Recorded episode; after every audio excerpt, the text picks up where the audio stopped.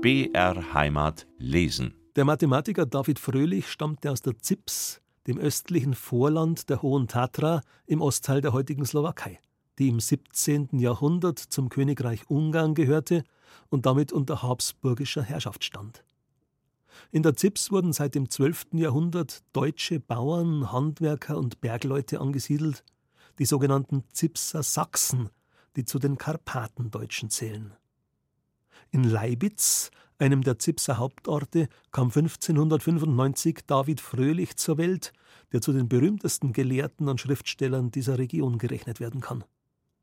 Mitte des 17. Jahrhunderts schrieb der Gelehrte einen vierbändigen, in Latein verfassten Reiseführer, wie man heute sagen könnte, in dem Fröhlich auch auf Bayern und auf Schwaben zu sprechen kommt.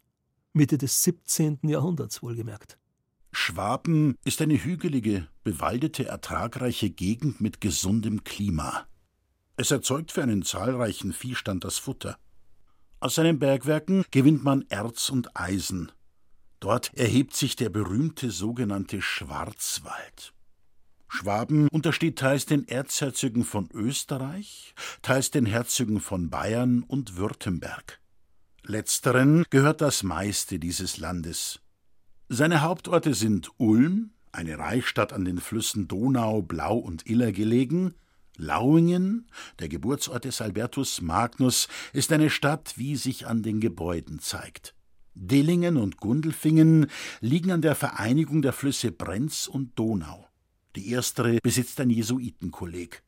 Augsburg, eine zwischen Lech und Wertach gelegene, überaus berühmte kaiserliche Stadt, wurde 1220 von dem in Fleisch erschauten Christus gegründet.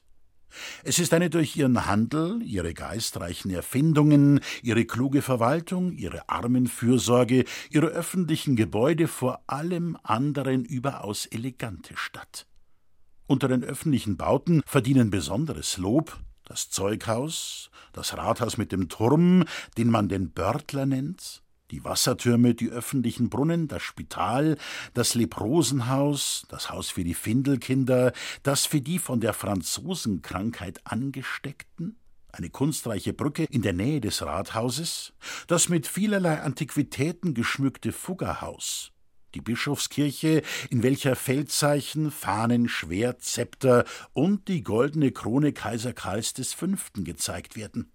Hier steht auch eine kostbare Uhr.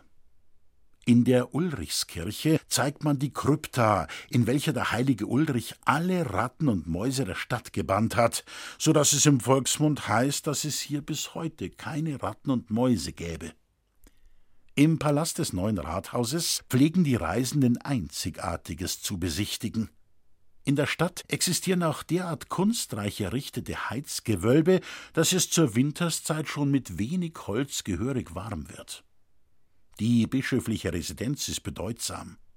Die Herren Heinhofer und Bimmel besitzen Sammlungen, die durch ein Stammbuch, Uhren, kunstreiche Gläser und viele andere kunstvolle Dinge ausgezeichnet sind.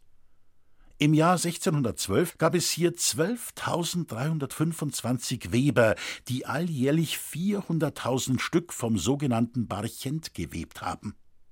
Nachdem die Stadt aber 1634 vom kaiserlichen Heer belagert und sie sich wegen mangelnder Lebensmittelzufuhr ergeben musste, blieben im Ganzen kaum 15.000 Bewohner übrig. Alle anderen kamen durch Pest und Hunger um.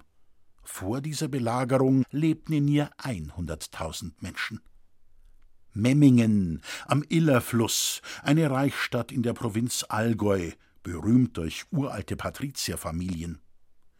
Die Bürger erwerben von Textilien, die aus Leinen und Baumwolle gewoben sind und Barchent genannt werden, ihren Unterhalt und ihr Vermögen. Hier wird ausgezeichnetes Papier hergestellt. Mindelheim, am Fluss Mindel gelegen, hat auf dem Hügel ein Schloss.